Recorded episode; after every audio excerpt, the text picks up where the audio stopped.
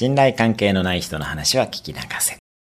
これは穏やかに生きる秘訣ですが、信頼関係のない人の話は聞き流した方がいいです。メンタルが病んでいる時は、信頼関係がない人の話を信じてしまうもの。SNS の知らない人からのメッセージでさえ信じて病んでしまいます。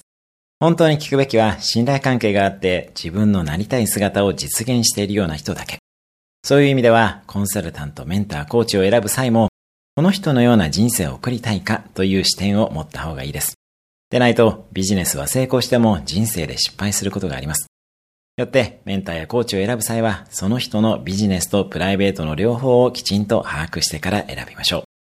最後に一番聞くべき声は他人の声よりもやはりあなた自身の心の声です。